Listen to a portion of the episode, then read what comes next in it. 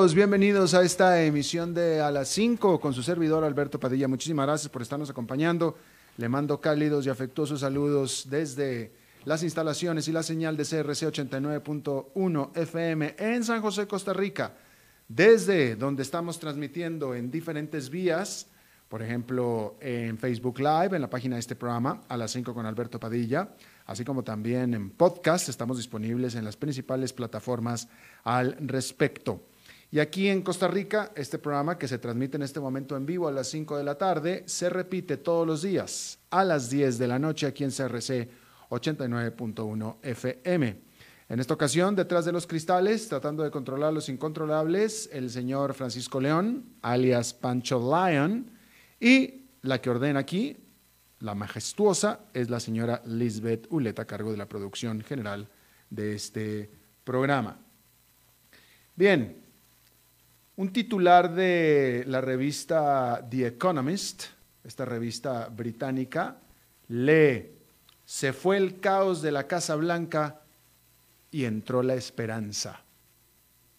Eso es tan solo para leerle un titular que lo que dice la prensa influyente eh, en otras latitudes del mundo.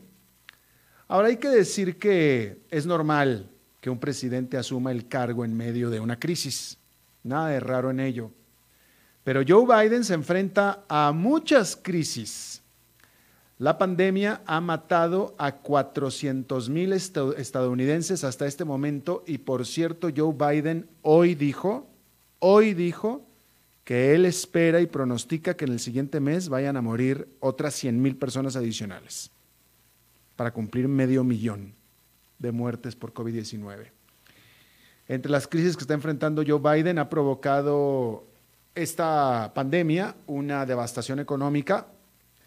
Las heridas raciales que habían dejado de supurar se han reabierto y el profundo rencor partidista ha dañado la fe en la democracia del país. Sin embargo, Biden parece estar bien preparado para la abrumadora tarea. No es él un guerrero cultural, más bien es un anciano estadista conciliador Comenzó con una serie de órdenes ejecutivas diseñadas para deshacer algunos daños de la era Trump. Pero en cambio, pero mejor dicho, un cambio más permanente necesita y va a necesitar legislación. Es decir, que lo apruebe el Senado y la Casa de Representantes.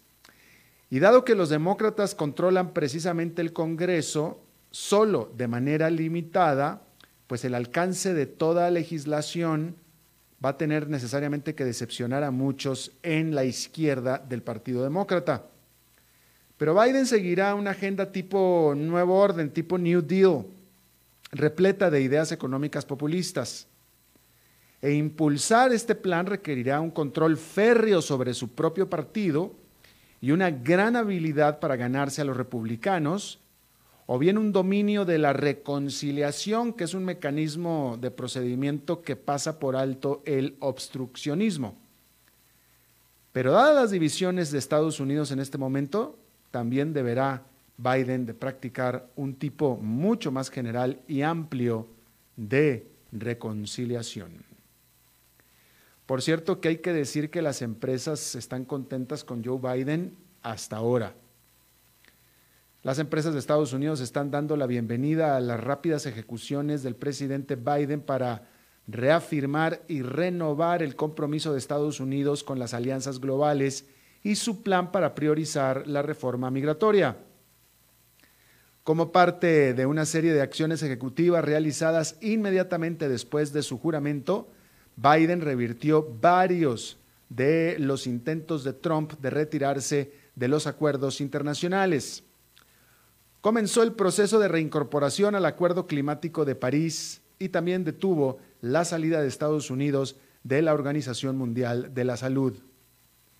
La influyente asociación empresarial Business Roundtable comunicó que apoya firmemente la reincorporación de Estados Unidos al esfuerzo internacional para combatir el cambio climático y crear un futuro más saludable y sostenible.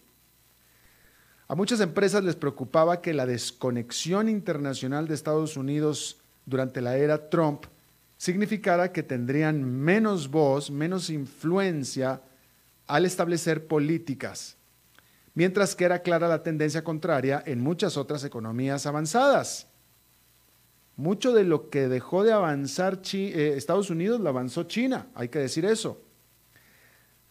Por su parte, la Cámara de Comercio de Estados Unidos también aplaudió la medida climática y dijo que estaba alentada por el compromiso de Biden de arreglar el sistema de inmigración de la nación. Biden tiene la intención de proporcionar una vía de varios años hacia la ciudadanía para los millones de inmigrantes indocumentados que se encuentran actualmente en los Estados Unidos. Sin embargo, hay tensión en otros frentes. Las propias empresas están extremadamente preocupadas por un inminente aumento en los impuestos corporativos y nuevas regulaciones que Biden prometió en su campaña. Los grupos empresariales también criticaron la decisión de Biden de revocar el permiso al oleoducto Keystone XL. Al respecto, dijo la Chamber of Commerce que esto dañará a los consumidores y dejará sin trabajo a miles de estadounidenses que se dedican a la construcción. Y ahí está, cuando menos los primeros puntos ríspidos entre las empresas y el nuevo gobierno de Joe Biden. Bueno, hay que decir también que hay una gran pregunta ahora que Biden es presidente de los Estados Unidos y los demócratas tienen el control del Senado junto con la Cámara Baja. Y esta pregunta es si esto significa que finalmente llegó el momento de que el Congreso apruebe un grande y audaz proyecto de ley de gasto en infraestructura que pueda ayudar a impulsar a la economía en general. Y es que durante los últimos cuatro años hubo grandes esperanzas de una fuerte inversión de infraestructura, pero al final la realidad es que no sucedió mucho, fuera de extender los fondos para la ley de reparación de transporte de superficie de los Estados Unidos de la era de Obama por un año adicional cuando estaba programada para expirar en septiembre del 2020. Sin embargo, el dinero para el programa se agota a finales de septiembre próximo y claramente se necesitará mucho más. Y algunos expertos dicen que es factible incluso en el actual entorno políticamente fracturado que se vive. Parte de ese optimismo ya se refleja en los mercados. El fondo de inversión iShares US Infrastructure, que rastrea a las empresas que se beneficiarían de un mayor gasto en infraestructura, ha aumentado un 17% desde las elecciones del 3 de noviembre. En comparación, el índice Standard Poor's 500 ha subido un 14% durante el mismo periodo. Y bien, ahora hablemos de en los mercados y qué es lo que están haciendo los mercados y qué es lo que se espera sobre los mercados. Hay que decir que las acciones han estado en niveles récords con la esperanza de que los gastos de estímulo y los programas de vacunación provoquen una recuperación en las ganancias corporativas hacia finales de este año. El indicador SP500 y el Nasdaq Composite, este de alta tecnología, alcanzaron máximos históricos el miércoles ya que las acciones tecnológicas continuaron su ascenso. Al respecto, decir que allá en Nueva York, en esta jornada de jueves, pues también establecieron nuevos máximos históricos estos indicadores, porque el Nasdaq Composite subió un adicional 0,55%, mientras que el Standard Poor's 500 con el marginal 0,03% que subió, pues también quedó en terreno récord. El indicador de 30 acciones, el índice industrial Dow Jones, quedó con una marginal caída de 0,04%.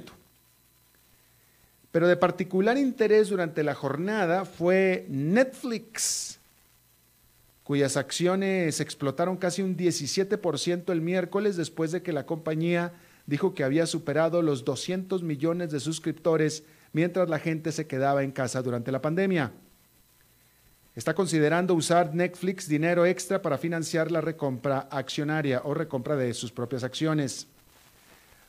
Hay que decir, es mi caso en particular, y estoy seguro que es el de muchísima gente, que no tiene ya servicio de cable, que no lo usa y que para este tipo de gente como yo, después de la suscripción a la Internet, la otra más importante suscripción es la de Netflix. El otro lado de la economía son las aerolíneas. Ahí, por ejemplo, United Airlines está luchando para navegar hasta el otro lado de la crisis que ha provocado un desplome en la demanda de vuelos. United ha pedido prestados miles de millones de dólares para seguir financiando sus operaciones, pero aún así ha estado consumiendo un promedio de 33 millones de dólares diarios durante el último trimestre. Y no espera la aerolínea que sus resultados superen los niveles del 2019 hasta el 2023. Mientras que las acciones de Netflix, por un lado, se han recuperado un 73% durante el año pasado, las acciones de United Airlines bajaron 47%.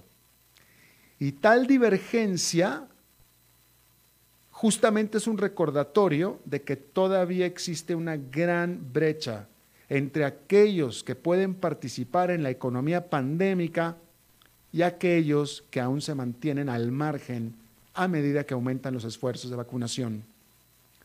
Además, aunque la economía de Estados Unidos puede experimentar un rápido crecimiento durante la segunda mitad del,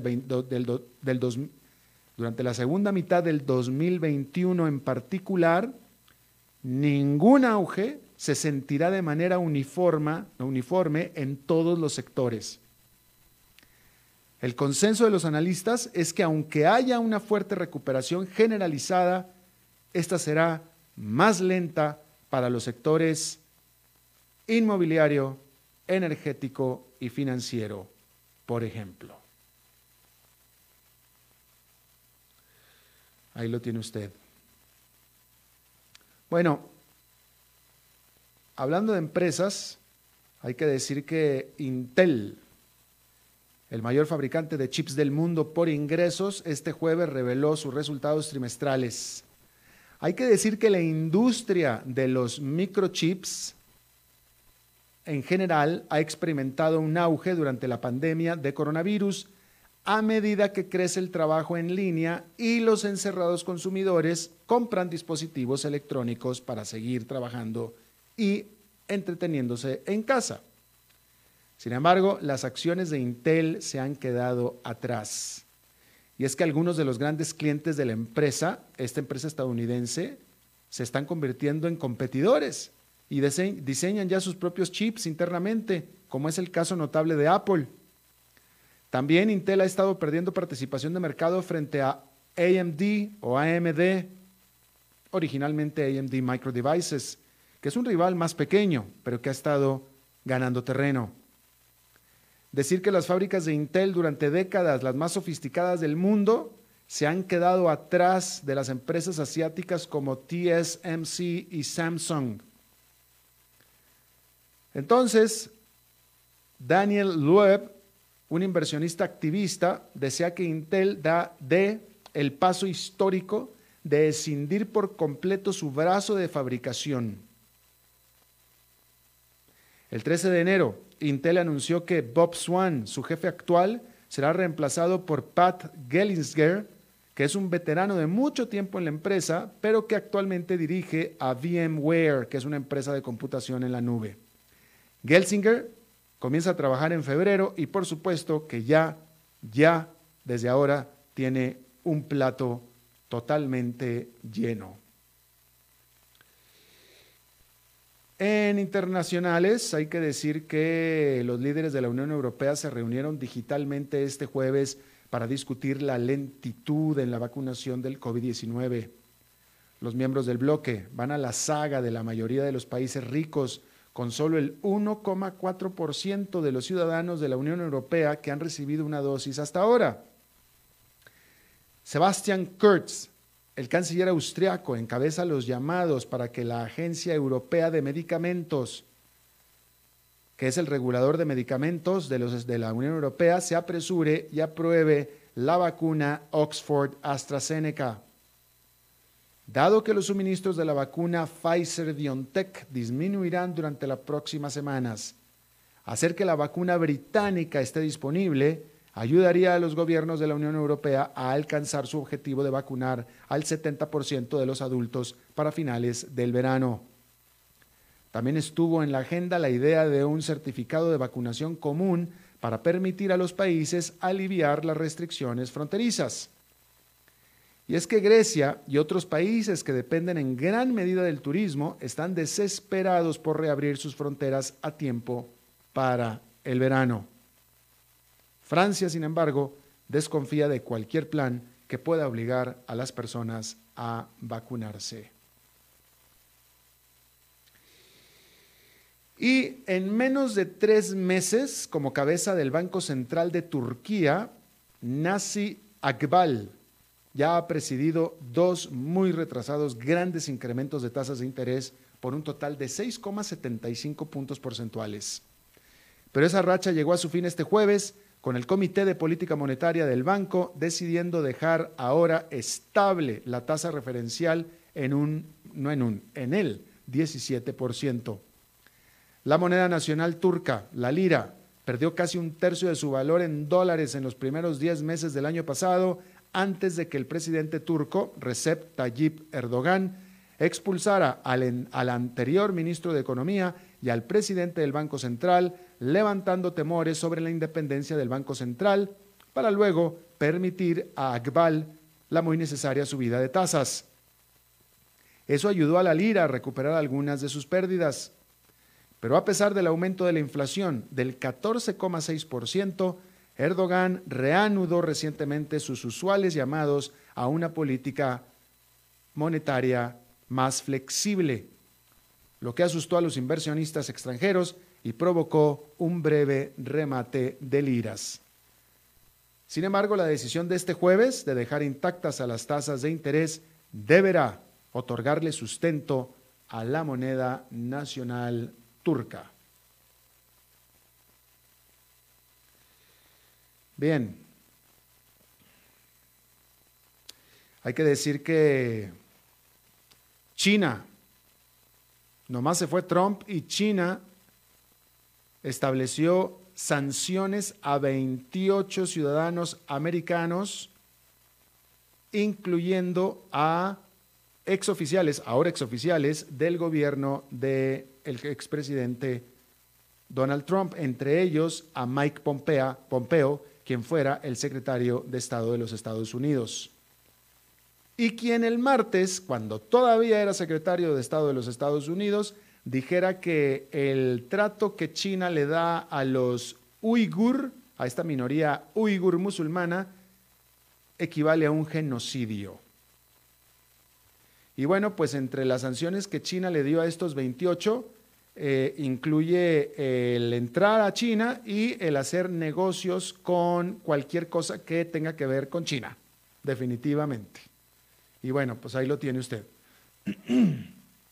hay que decir que otra cosa que hay que decir eh, notable es que la Gran Bretaña, que ya no es parte de la Unión Europea a partir del primero de enero, pues resulta que le quitó y se rehusó a darle y le quitó ahora el estatus diplomático a el embajador de la Unión Europea en Londres, con lo cual ya le quitó la inmunidad diplomática que prevé o que está prevista en la Convención de Viena para los oficiales diplomáticos de países extranjeros.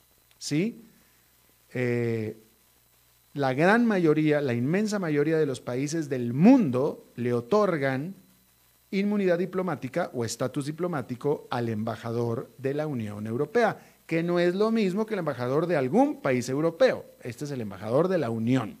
Es decir, prácticamente en cada país hay el embajador de algún país de la Unión Europea, más aparte el embajador propio de la Unión Europea. Sin embargo, eh, la Gran Bretaña por cierto, esta decisión, por supuesto, que desató un conflicto, está desatando un conflicto y protestas, pero la Gran Bretaña dice que la excusa es que eh, la Unión Europea no es un país, es un organismo.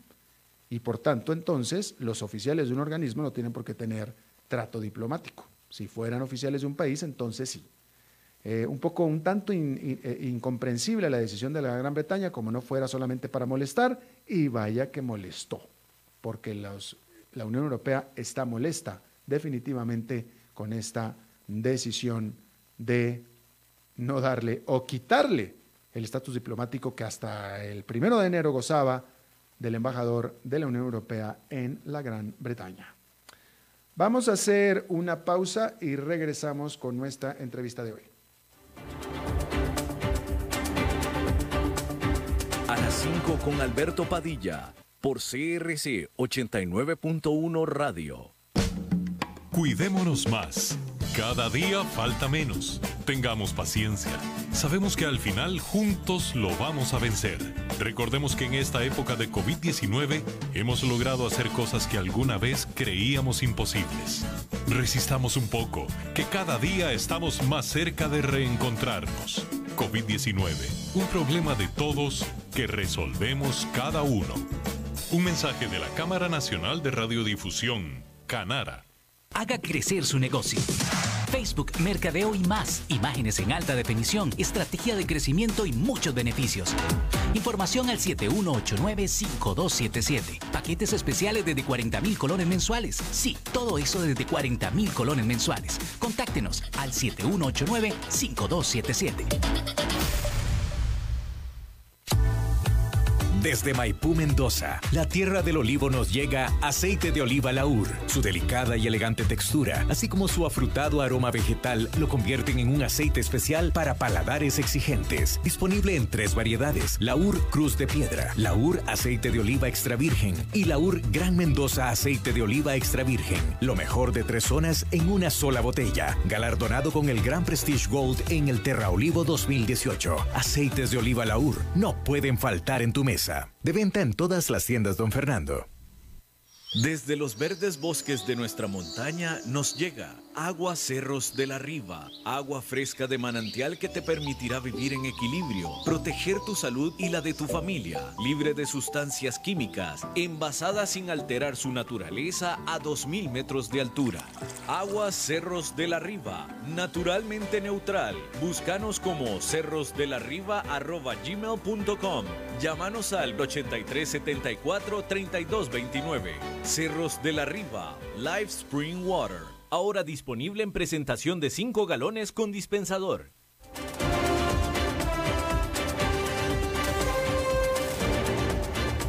Seguimos escuchando a las 5 con Alberto Padilla. Muchas gracias por continuar con nosotros. Bueno, quiero hablar ahora de un país que yo quiero muchísimo. Yo, quiero muchísimo a todos los países de América Latina porque en todos los países de América Latina, sobre todo los de habla hispana, en todos tengo alguna historia que contar.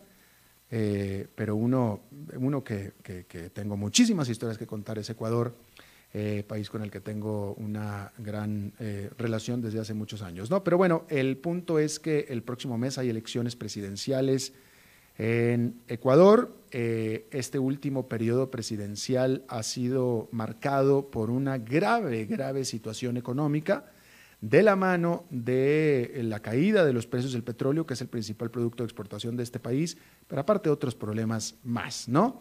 Este, decir que quien fuera el presidente de Ecuador durante algunos términos, Rafael Correa, trató, trató de correr otra vez por la presidencia, sin embargo, las propias leyes que él impulsó en su momento para dejar fuera a rivales políticos se le aplicaron y no lo dejaron volver a correr por la presidencia. Eso no le impidió al presidente Correa, el cual en Ecuador es prácticamente un fugitivo y vive en Bélgica, pues poner a un candidato afín, por no decir que cercano a él. Eh, y hay, bueno, hay que decir que también Ecuador es un país con el dólar como moneda corriente en curso, país dolarizado desde hace tiempo.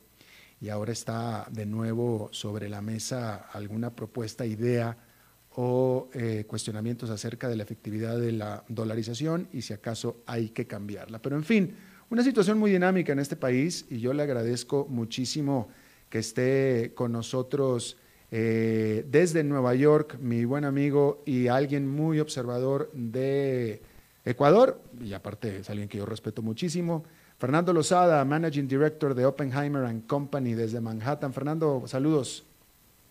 Alberto, ¿cómo estás?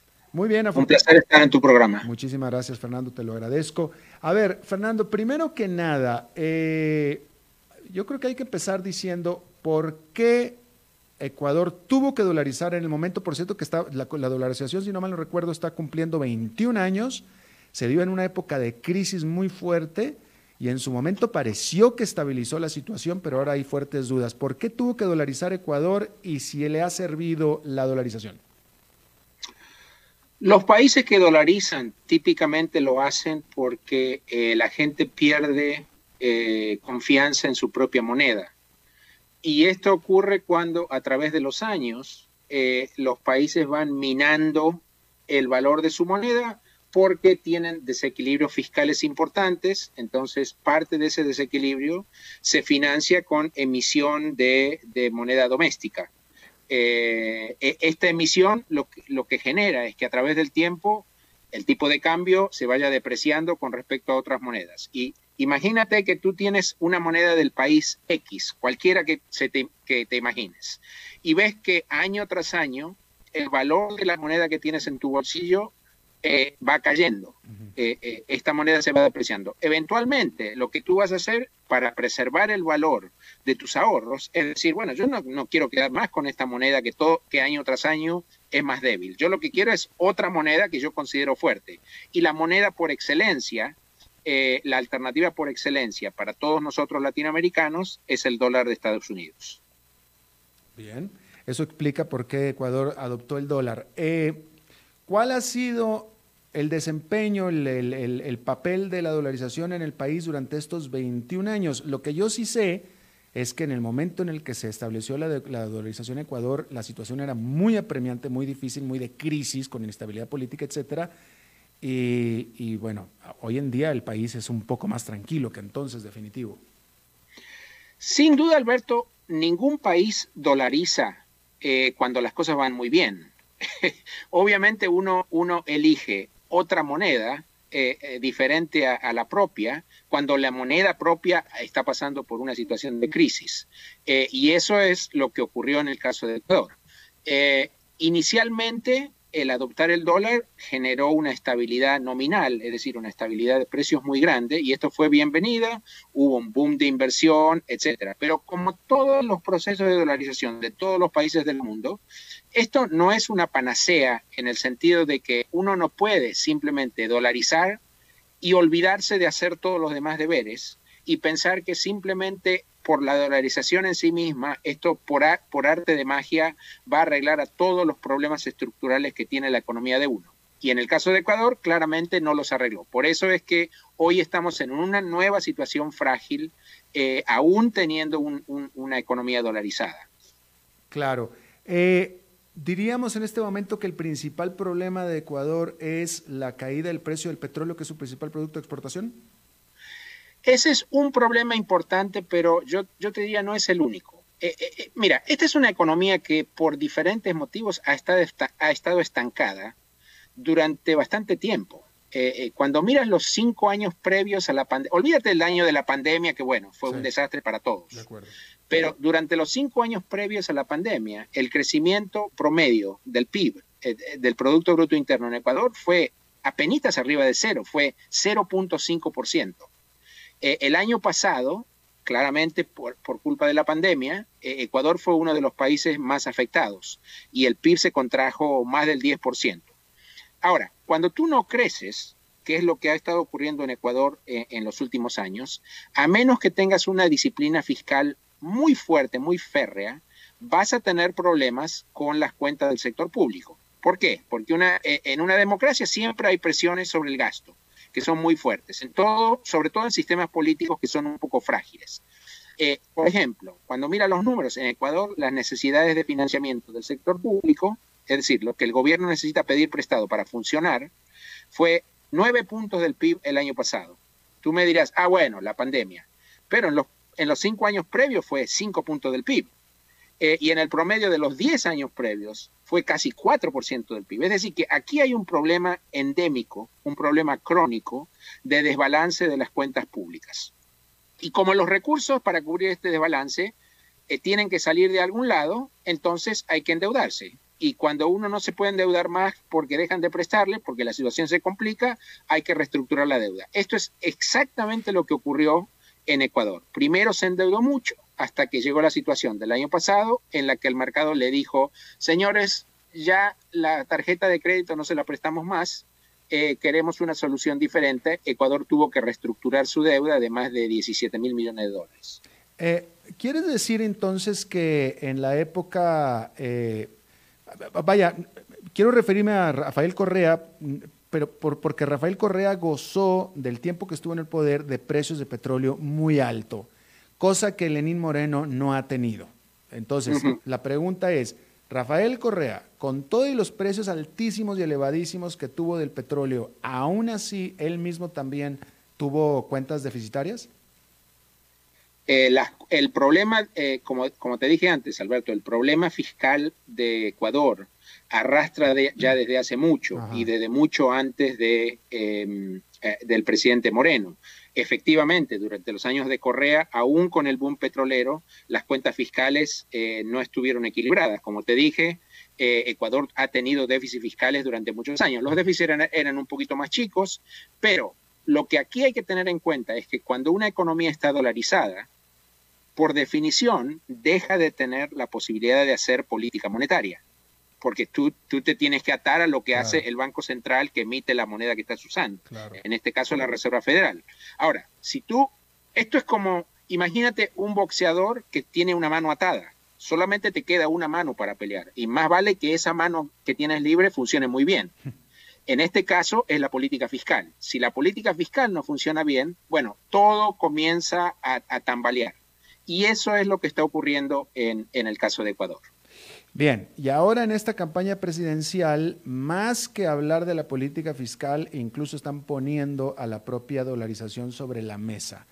Eh, ¿Cuáles serían, Fernando, las consecuencias o la viabilidad de una desdolarización, de volver a tener una propia moneda nacional ecuatoriana? Bueno, mira, vamos un, escalón más atrás. Mm. Eh, Ecuador reestructuró su deuda, llegó a un acuerdo con el Fondo Monetario Internacional el año pasado, pero aún a pesar de eso y aún a pesar de, eh, todos los buenos anuncios que el gobierno está haciendo, porque han aprobado eh, leyes anticorrupción, eh, la ley de extensión de dominio, etc.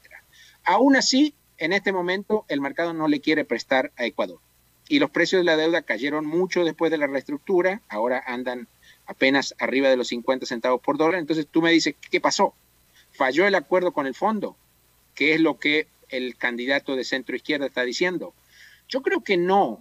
Lo que está pasando en este momento es que a pesar de todo lo que hizo el gobierno el año pasado, lo que está ocurriendo es que hay una fuente de incertidumbre muy grande que es la elección del mes próximo, en la que el candidato que encarna la, continuación, digamos, de este plan de reformas, que es el empresario Guillermo Lazo, no ha logrado despegarse del candidato de la izquierda, que es eh, un protegido del expresidente Correa, que se llama Andrés Arauz, es un economista joven, eh, que hasta antes de que Correa lo eligiera no era muy conocido, pero en este momento es el, el representante correísta, digamos. Eh, eh, eh, para complicar la cosa todavía más, las encuestas, algunas encuestas lo dan a, Lazo adelante, otras encuestas lo dan a Arauz adelante, así que la situación es muy confusa. Todo sugiere que vamos a tener una segunda vuelta. y, para hacer las proyecciones todavía aún más difíciles, todo sugiere que la tercera fuerza en pugna es el movimiento indígena y no se sabe muy bien para dónde van a ir esos votos. Ahora bien, como tú dijiste, Arauz ha dicho que si llega a ganar la elección, va a anular el acuerdo con el fondo.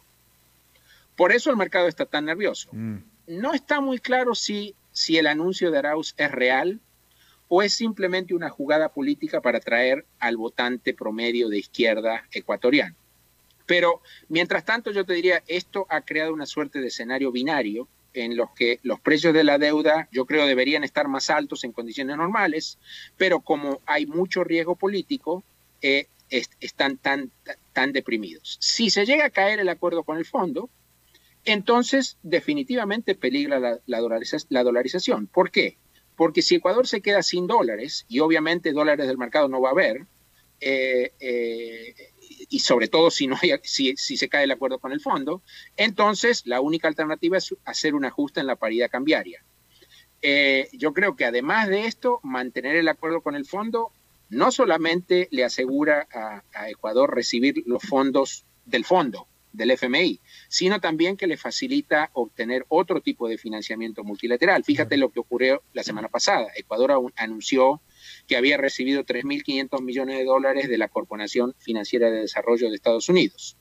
Eh, y, lo último es eh, el tema del precio del petróleo, que la época del precio del petróleo por las nubes, yo creo, todo, todo sugiere que se ha terminado. El precio de la mezcla ecuatoriana hoy día está en alrededor de 52 dólares por barril. Por supuesto, mucho mejor que en abril, cuando llegamos a estar en, 11 dólares. Pero todavía estamos lejos de los 100 dólares por barril o más que teníamos en el 2014, o aún de los 80 dólares por barril que teníamos hace tres años. Y uno se tiene que preguntar si el petróleo va a volver en algún momento a estar en estos niveles súper altos, especialmente teniendo en cuenta que la administración de Biden, que, se espera favorezca desarrollo de energías renovables y favorables al medio ambiente, eso no es, no es positivo para el precio del petróleo. Ahora, economista, economista, tú eres economista, Fernando, tú eres economista de eh, UCLA. Este, eh, Arauz, no sé, él también es economista, más no sé de dónde. Eh, ya me dirás tú o no. Pero la pregunta es, económicamente hablando, ¿Hace sentido, tiene sentido romper el, acuerdo con el FMI y, entonces obligar a una desdolarización? ¿Tiene pie con bola eso o es más que nada, como tú dijiste, o estabas especulando, una, una jugarreta electorera o simplemente ideológica? Mira, en la situación actual yo creo que sería una movida muy costosa, sobre todo en el corto plazo, eh, abandonar eh, la dolarización. La ironía de todo esto es que la dolarización es una política muy popular en Ecuador, porque la gente en Ecuador sabe que con un régimen dolarizado esencialmente mataron a la inflación. Lo que, lo que desgraciadamente alguna gente no entiende es que para mantener el régimen del dólar hay que hacer ajustes de cinturón en las cuentas fiscales. De nuevo, la dolarización no es magia. Ayuda sobre todo en regímenes que han tenido inflación crónica, eh, pero no resuelve todos los problemas. Hay que seguir haciendo todo lo demás. Ahora bien, ¿qué pasa? Tu pregunta es, ¿qué pasa si se sale del régimen de dolarización? aquí eh, un poco nos vamos a eh, nos vamos a delatar cuán viejos somos, Alberto, porque para mí esto es un poco como, ¿te acuerdas de aquella canción de los Eagles, Hotel California? Sí, sí. Hotel California, los tipos te decían, este es el hotel donde tú siempre puedes entrar, pero nunca puedes salir. Abandonar la dolarización es, es un proceso sumamente traumático, porque cuando uno decide salirse de un, de un régimen que ha, ha durado más de dos décadas, bueno, tiene que estar en, en, condiciones de redefinir, reescribir todos los contratos de la economía, tiene que, estar, al tanto de que toda la gente que tenga deudas netas en dólares van a tener problemas de liquidez y posiblemente problemas de solvencia. Eh, un ejemplo eh, interesante que tenemos es lo que ocurrió en Argentina en el año 2002. Argentina no estaba puramente dolarizada, pero tenía lo que se llama una caja de conversión, que es casi estar dolarizado. El tipo de cambio estuvo a uno a uno, con el dólar durante una década. Convertibilidad. cuando, cuando Argentina tiró eso por la borda en el año 2002, eh, el efecto inmediato fue catastrófico. Una, una recesión muy profunda en el año 2002. El tipo de cambio pasó de 1 a 4, es decir, se depreció 300% en una cuestión de semanas. Eh, eh, típicamente la tasa de cambio se dispara en un primer momento porque hay mucha incertidumbre y esto obviamente se traslada a precios y se reduce el poder adquisitivo de los ciudadanos. Así que esto no es simplemente decir, ah, bueno, hasta ayer tenía este régimen y a partir de mañana voy a seguir, voy a, voy a adoptar un régimen distinto y, está todo ok. Esto tiene, va a tener consecuencias muy importantes, sobre todo en el, en el corto plazo. Y el que no se salga de la dolarización y seguir con un acuerdo en el FMI también tiene costos, ¿no? Bueno, los costos que eso tiene son eh, los costos que de cualquier manera Ecuador debería estar eh, eh, de acuerdo con, con, sufrir, porque esta es una economía que para retornar a un sendero de crecimiento más alto y más rápido. Y esa es la única solución al final del día, que esta economía vuelva a crecer más rápido. Se tienen que hacer algunas reformas estructurales que son inevitables. Por ejemplo, una reforma tributaria, eh, que reduzca los subsidios, que reduzca eh, la evasión impositiva, eh, se tiene que eh, modificar algunas eh, normas del mercado laboral para que el mercado de trabajo sea más flexible, para que haya, por ejemplo, trabajos temporarios y, de esa manera se reduzca, eh, se reduzca el nivel de desempleo y el nivel de, de, economía informal, que es un problema muy serio que tiene Ecuador, porque hay mucha gente que está en el sector informal y no paga impuestos. estas cosas yo creo que con o sin fondo eh, Ecuador las tiene que hacer de cualquier manera. Creo que sin fondo son más difíciles, porque sin fondo el problema que hay es que no solamente Ecuador se queda sin el dinero del fondo, sino que muy posiblemente se queda sin acceso al mercado voluntario de capitales. Así que la transición es mucho más costosa. Claro. En todo caso, hay, eh, hay evidencias de, ambas, o sea, eh, las evidencias históricas eh, apuntan a, lo que tú estás diciendo, tanto en el caso de la desdolarización como en el caso de quedarse en un eh, insertado en los mercados, vamos a decirlo así, si es que si acaso el FMI eh, o, el término FMI o Fondo Monetario Internacional puede sonar peyorativo, ¿no? Mira, yo, yo volvería a, la cuestión inicial. creo que es un error poner el énfasis de la cosa en en, el FMI. Exacto. El FMI es un instrumento eh, para estos países. Eh, como todo instrumento, uno lo puede usar bien o lo puede usar mal. Eh, el fondo lo que le permite a un país que está en crisis es suavizar el periodo de, de, lo peor de la crisis a una situación un poco más relajada. El fondo te dice, bueno, el mercado en este momento no te está prestando yo te voy a prestar y te voy a prestar a una tasa mucho más baja que la que tendrías que pagar en el mercado, pero a cambio de eso, yo quiero que me cumplas con A, B y C. Ahora bien, aún en el caso de que el fondo no estuviera en el medio de esta historia, la mayoría de estos países, y el caso de Ecuador es un buen ejemplo, estas reformas las tienen que hacer de cualquier manera. Eh, el, hecho, el simple hecho de poder contar con el fondo le, permite a estos países hacer las reformas y mientras tanto tener una suerte de prestamista de última instancia que les dice, bueno, eh, vayan ajustándose el cinturón, vayan pintando su habitación aquí, vayan arreglando estos muebles y mientras tanto yo les financio esto durante un periodo que puede durar un año, dos, tres o cuatro. En el caso de Ecuador es un acuerdo de facilidades extendidas que es un acuerdo de largo plazo. Eh, la alternativa es hacerlo sin el fondo. Pero cuando tú, eh, tú, lo haces sin el fondo, lo haces esencialmente sin financiamiento. Y eso desde el punto de vista del esfuerzo que tiene que hacer el país es un esfuerzo mucho más significativo. Claro. Fernando Lozada, Managing Director de Oppenheimer Company desde Manhattan, en Nueva York. Te agradezco muchísimo tu buena disposición con nosotros siempre. Alberto, un placer como siempre. Gracias, Fernando. Nos vemos pronto. Vamos a una pausa y regresamos con otro Fernando, Fernando Francia.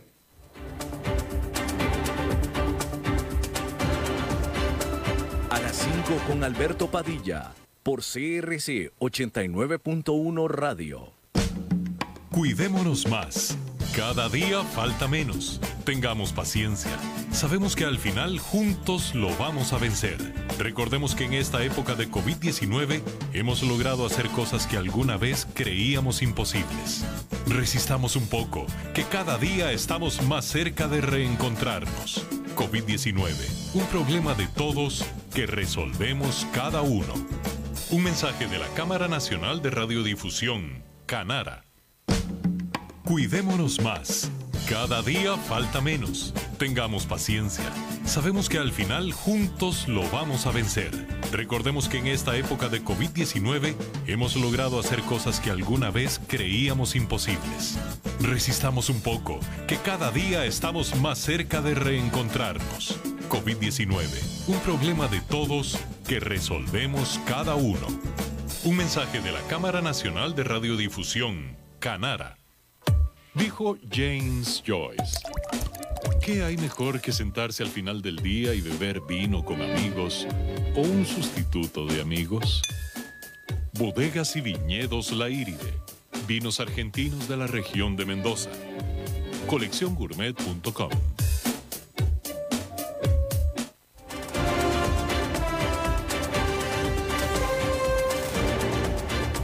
Seguimos escuchando a las 5 con Alberto Padilla.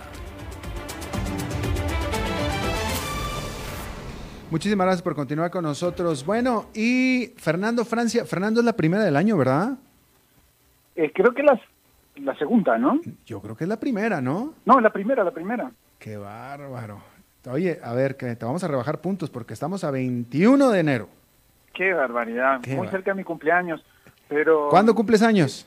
el 26, ya casi. Ay, ¿va- ¿puedes decir cuántos? Claro. Este, si llevo la cuenta, 48. 18. y, y eso forma parte un poco de, la, de lo que voy a hablar hoy justamente, Dale. porque vos en qué teorías de la conspiración crees? ¿Yo? Sí, No, eh, depende del caso, pero regularmente no creo en ninguna teoría de la conspiración. en ninguna. Pero quizás haya algo que vos estás seguro que, que, que sí sucedió y otras personas dicen que es una teoría de conspiración. De- sí, por supuesto, claro. Puede, puede suceder. Por ejemplo, yo diría que una teoría de conspiración es que vos siempre tuviste el pelo blanco. Es una teoría de la conspiración, porque casi siempre, pero no siempre. Pues las teorías de la conspiración hay muchas, ¿no? Permanentemente, eso no es ninguna novedad.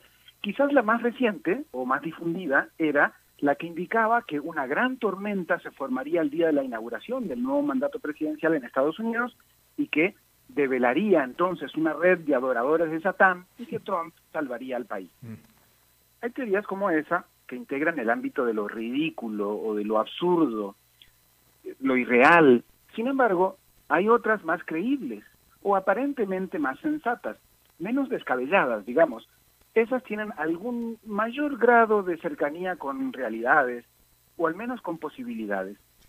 Las teorías de conspiración no nacieron ayer con el grupo seguidor de Q en Estados Unidos, sino que tienen eh, de existir lo que las sociedades humanas tienen de existir. Así lo formuló el filósofo y profesor austríaco Karl Popper para señalar principalmente a las bases fundantes de los regímenes totalitarios del siglo XX. Para Popper, esas teorías sugieren escenarios paranoicos, llenos de complots que derivan casi siempre en racismo, exclusión, enfrentamiento o polarización. No todas las llamadas teorías de la conspiración son así de ridículas. Hay un espectro en las teorías de conspiración que van desde las situaciones que realmente sí sucedieron, pero a alguien le llama que es una teoría de conspiración, pasa por algunas dudas sobre diversos temas, eh, que ya empieza a ser un poquito más eh, complejo, y empieza a caminar hacia datos falsos pero inofensivos, y luego un poco más a las ocurrencias que podrían generar daños o problemas a sí mismo o a la sociedad, y obviamente en el top de las teorías de conspiración, las abiertamente falsas, como el complot mundial para la aniquilación de la humanidad. El grado de lejanía con la realidad y la peligrosidad es una forma de categorizar esas diversas formas de conspiración. Están las más inocuas, muy cercanas a la realidad o reales, y están las muy peligrosas y totalmente fantasiosas, desde eh, justamente la que sí es real hasta la que directamente es fantasiosa o falsa. Y en general son productos de la ignorancia. La mayoría de las veces la frase teoría de conspiración se utiliza despectivamente como para indicar su falsedad y muchas veces desde diversos centros de poder se deslegitiman dudas reales con esa categorización. Es decir, que algunas de las que hoy conocemos como teorías de conspiración pueden, más bien, haber sido hechos que sí sucedieron. Por ejemplo, en la dictadura chilena de Augusto Pinochet decía que los desaparecidos eran una teoría de conspiración y que esos eh, personajes nunca existieron, no hubo desaparecidos.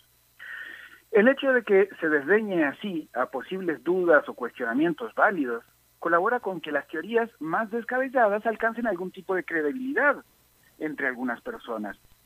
Por ejemplo, si en algún momento se demostró que alguna disque teoría de conspiración fue cierta, esta que yo creo también puede ser real, dirían algunos. Las teorías conspirativas generan polarización porque en general son posiciones irreconciliables, las de las dos partes, el sí y el no, y se genera una división en la sociedad.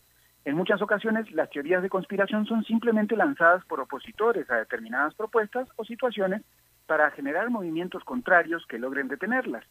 Algo así quizás ocurre con la red 5G, que la teoría de conspiración dice que es una red de control mental del mundo.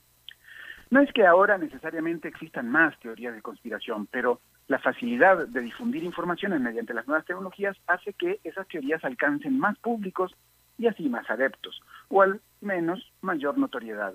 Las teorías de conspiración viajan más velozmente por las noticias falsas, que le dan un supuesto grado de legitimación y logran así aumentar sus adeptos.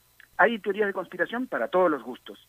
Para Alberto, para Fernando, todos podemos caer en alguna teoría de conspiración si nos descuidamos.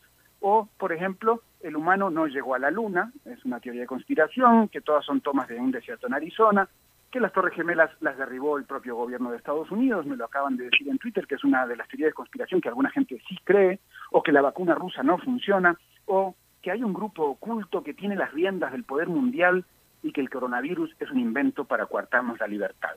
¿Vos crees en alguna de ellas? En una, en esas no, en esas no. Ah, me recuerda el libro El Código da Vinci también, ¿no? Ahí está, claro, hay mucha literatura, desde Humberto Eco hasta Dan Brown, mucho eh, en este tema de la, de la, de las teorías de conspiración, pero lo que me gusta a mí es que hay eh, borrosas fronteras entre lo que claramente sí son ciertas y lo que claramente no son ciertas. Hay un montón de, de puntos grises, ¿no? Oye, definitivamente, pero fíjate que ahora eh, eh, eh, supongo que traes a colación tema de las teorías de conspiración, ahora pues en, la, luz de, la, presidencia de Donald Trump y etcétera, pero el punto es que cómo se echaron a volar, cómo, cómo volaron y pulularon, pulularon teorías de la conspiración en torno a, o alrededor de eh, Donald Trump y de todo eso, y sobre todo en el último año, específicamente en el último mes, ¿no? Es increíble. Pero la gente genuina, completa y absolutamente convencidas de estas teorías que ellos estaban impulsando. Realmente. Es increíble. Y, y, y, ellos podrán decir, mira, mira, este, eh, mira Alberto Padilla eh, creyendo que, que lo de Biden es una elección genuina. ¿verdad? O sea, ellos están en una en un círculo propio en donde eh, eh, se, creen sus sus pues sus argumentos si, si es que los tienen y, incluso he visto que en el Facebook del programa eh, hay gente que te dice que, que, que, por qué estás tan en contra de Trump y, hay muchos costarricenses que todavía están adorando a Trump. Es increíble. Claro. Ahora ahora tú y yo somos periodistas este Fernando o sea nosotros supongo que tenemos un poco más de de experiencia, voy a decirlo así, pero, pero vaya, vaya, yo lo que no veo, no lo creo. Yo necesito verlo, necesito tocarlo para poderlo creer. Entonces, por eso yo no creo en ninguna teoría. Yo, yo, yo creo en lo que veo. ¿No? Claro, pero hay, hay límites complicados. Por ejemplo, el coronavirus, ¿lo ves? No, bueno, pues lo sientes. y, no, y si lo ves, pues cuando se te muere un tío como a mí, ya lo viste, ¿me entiendes? Ya, pues. ahí está, ¿no? Entonces, este.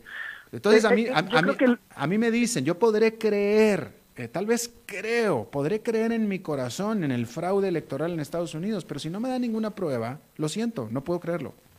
Sí, y la tormenta que iba a, romper todo en el día de la inauguración de Biden, pues al final se le movieron unos pelillos, sí, ¿no? Ese pelo blanco estaba un poquito este, rebelde en, la, en, su discurso, pero nada más. Bueno, Fernando, bienvenido a este 2021 y feliz cumpleaños.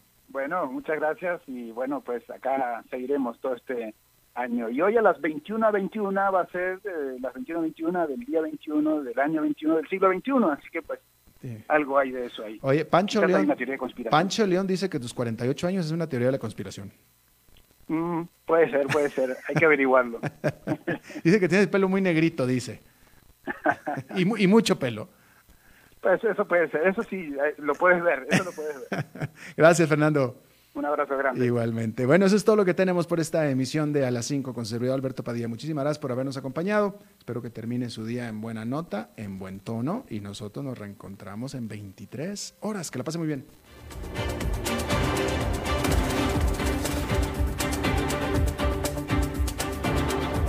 Concluye A las 5 con Alberto Padilla un programa diseñado con el objetivo de llevarte diariamente un tema de actualidad, acompañado siempre de reconocidos editorialistas, de lunes a viernes a las 5 de la tarde por CRC 89.1 Radio, a las 5 con Alberto Padilla.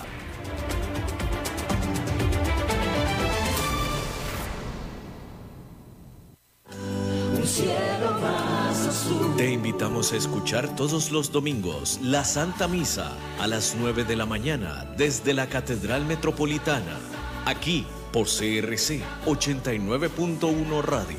Este es un servicio de esta emisora en estos momentos de recogimiento y que siempre nos acompañe la paz, la solidaridad y la fe.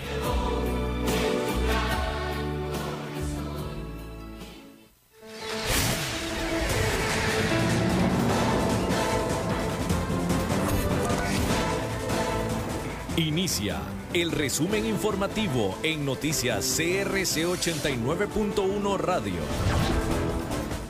Hola, ¿qué tal? Son las 17 horas con 59 minutos y estos son nuestros titulares. Pfizer suspende por tres semanas el envío de vacunas COVID-19 a Costa Rica. Este día inició la demolición del monumento a la bandera que se quitará para construir paso desnivel. Hacienda cambió la cifra del déficit fiscal tras una variación en el Producto Interno Bruto. El Ministerio del Trabajo atendió 400 denuncias por impago de aguinaldos. En el mundo, el gobierno de Joe Biden anunció la noche de ayer la suspensión de las deportaciones de inmigrantes durante 100 días. Y en los deportes, Zidane seguirá siendo técnico del Real Madrid pese al ridículo de ayer en la Copa del Rey.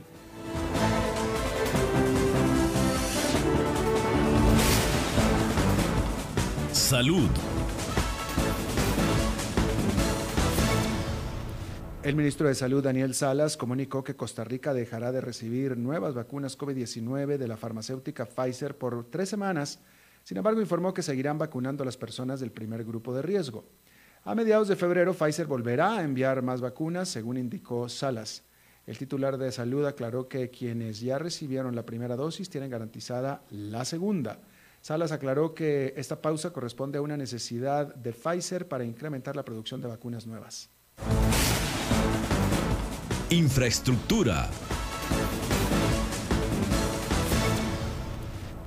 Tras 40 años de existencia del monumento en la rotonda de la bandera, hoy se procedió a demolerlo para dar inicio a la construcción del nuevo paso de desnivel que tendrá un periodo de aproximadamente un año y tres meses. El proyecto contará con cuatro carriles, dos por sentido, y permitirá el desplazamiento de los vehículos a las localidades aledañas. Además, se construirá un acceso elevado de alrededor de 320 metros frente a la Facultad de Derecho de la Universidad de Costa Rica, nuevos sistemas pluviales, aceras y nuevas bahías para los autobuses. Esta nueva obra tendrá una inversión de cerca de 21 mil millones de colones provenientes del empréstito con el Banco Centroamericano de Integración Económica. La economía.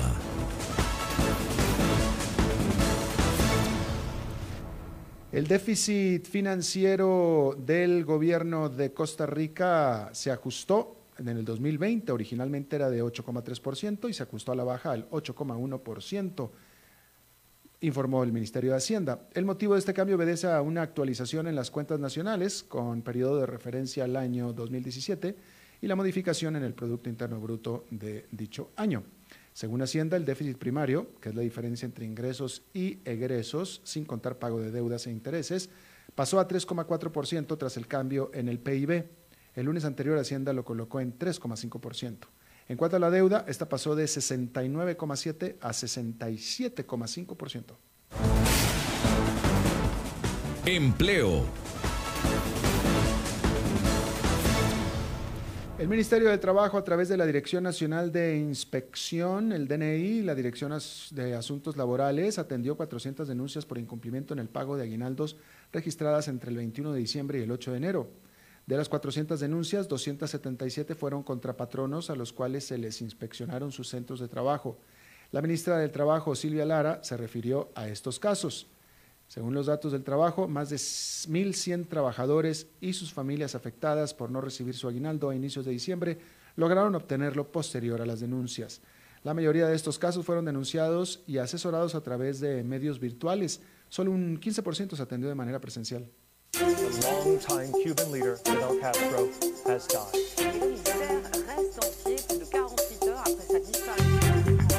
Internacionales.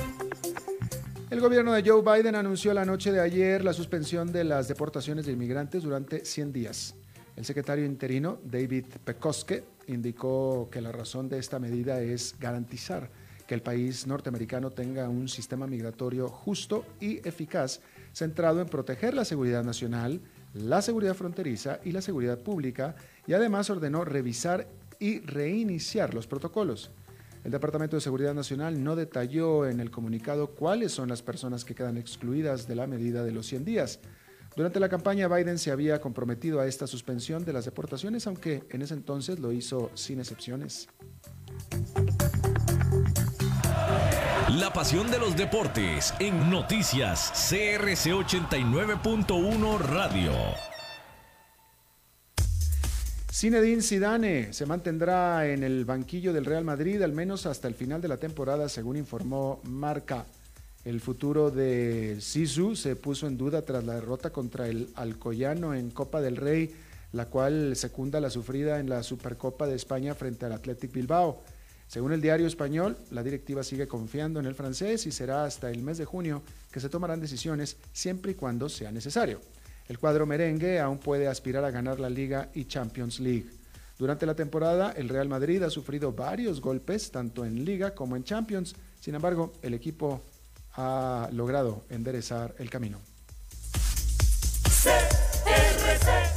Está esto informado a las 18 horas con 4 minutos. Gracias por habernos acompañado. Lo saluda Alberto Padilla. Que tenga buenas noches. Más noticias en nuestra web, crc891.com. Seguimos en Facebook, Instagram y Twitter como CRC891 Radio y en Telegram como Noticias CRC. Más noticias cada hora.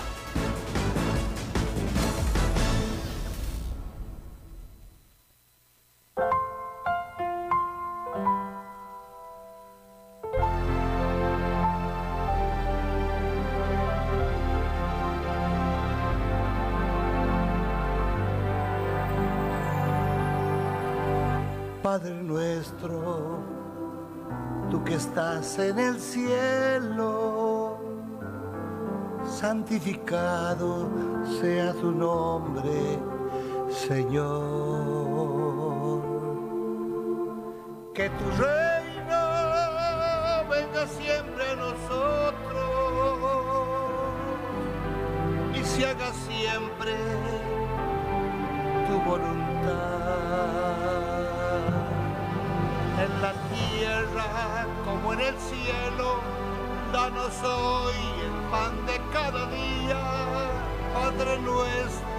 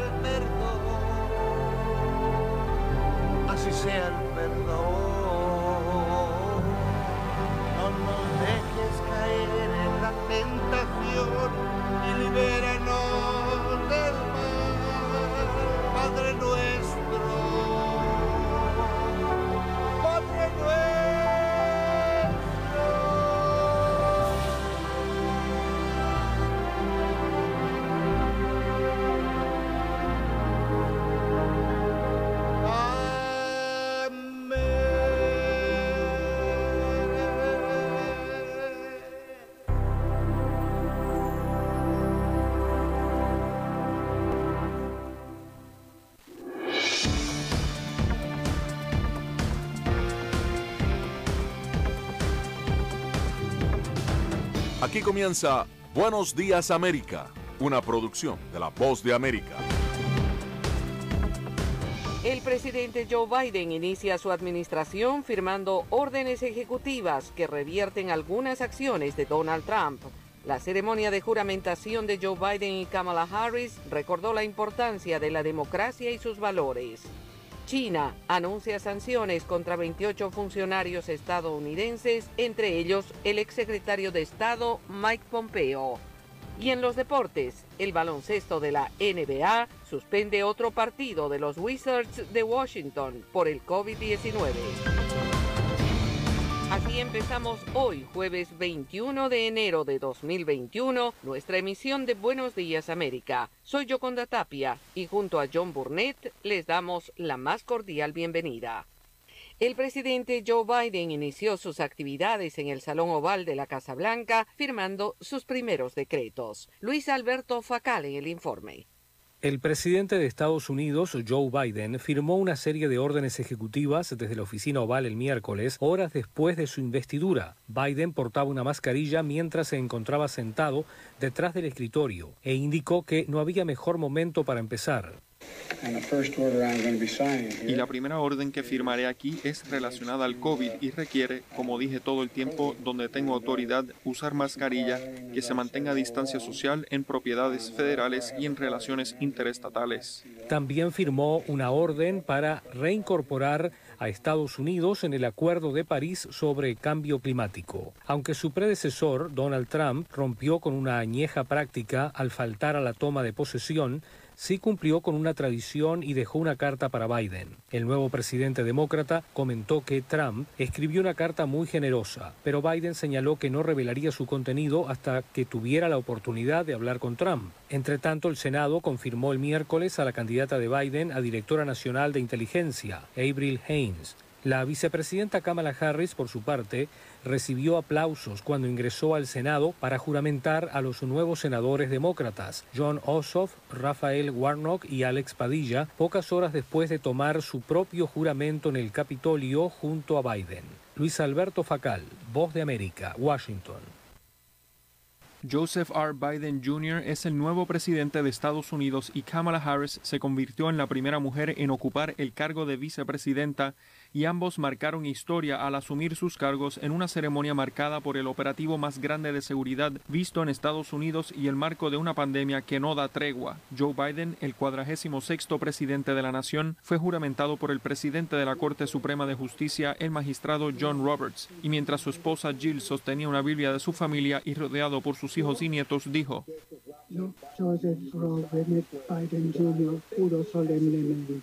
poco antes, la magistrada Sonia Sotomayor, la primera latina del Tribunal Supremo de Justicia,